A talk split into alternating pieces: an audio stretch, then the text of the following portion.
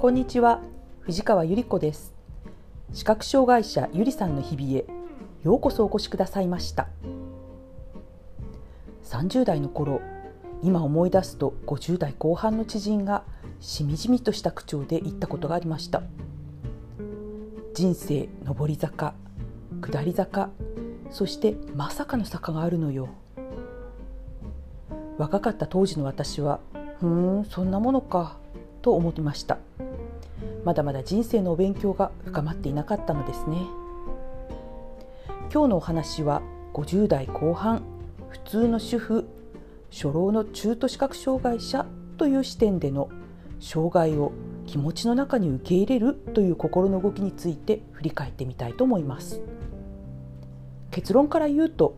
障害を受け入れるなんていういわゆる障害重要なんて無理です。私は今のところまだそこまで視覚障害者になった自分が自然な感じがしません。一番最初の医師の診断だんだん見えなくなっていきますよ。この感じだともしかすると失明するかもしれません。でもその時期は分かりません。治療の方法はありません。白状を持ちましょう。障害者手帳のための診断書出せますよ。今考えるとね非常にありがたいインフォーム、まあ、情報だったんですね。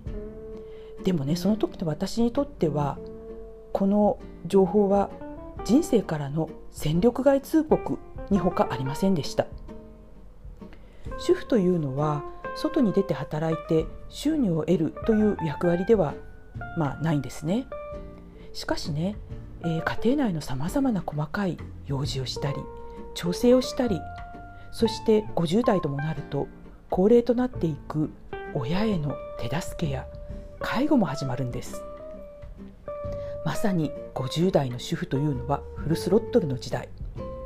そこにまさかの坂が来るんですね。そして戦力外通告。私の場合悲しいというより涙にくれるというより怒りしか感じませんでした。関西の人じゃないけれども「なんでやねん」というセリフが一番心にしっくりとくる感じです。最初の数年間私はなるべく心を閉ざして障害を見ないふりをしてやり過ごそうとしました。いつもの藤川さんいつものゆり子ちゃんを維持すべく最大限の努力を払いました。そしてなるべく誰にも気づかれないように頑張り抜きました。まあねそういうのもねあの見えなくなっていくにつれて隠しきれなくなるっていうのが、まあ、あるんですね。ですから、まあ、白状を持つようになったりとか、まああのね、あの障害者手帳を、ね、取るようになったりとか、まあ、そういうことをやっていくんですけれどもとにかくあの普通にしたいというのが最大の希望でした。医師というのは治療するのが仕事です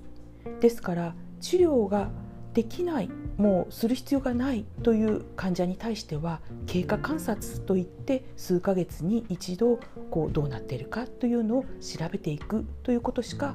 まあ、お仕事がないわけですよね。そして、えー、障害者を手助けしてくれる福祉という,、えー、こう制度ですね。そこは自分からこう情報を取りに行かないとわからないんですね。ですから医療と福祉の狭間に落っこってしまうともうなんか医療の方では何も進まないし手助けしてくれる人がいるかどうかもわからないもう心を病み産んでしまうという危険性があるんです医療と福祉のつなぎが円滑じゃない残念さっていうのがまだ少しあるんですね。でもまああの78年前から比べると今は眼科の近くにもロービジョン外来見えにくい人たちを、えー、こう手助けする生活のこうコツを教えたりとか、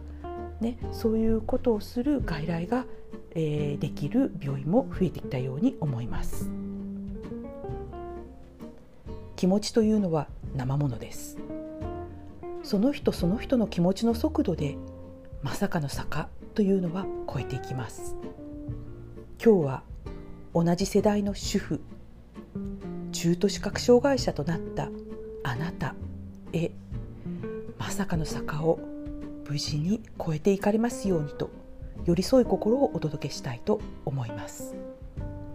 あなたにとって最善の手助け理解者が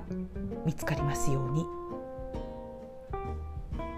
今日もお聞きくださいましてありがとうございました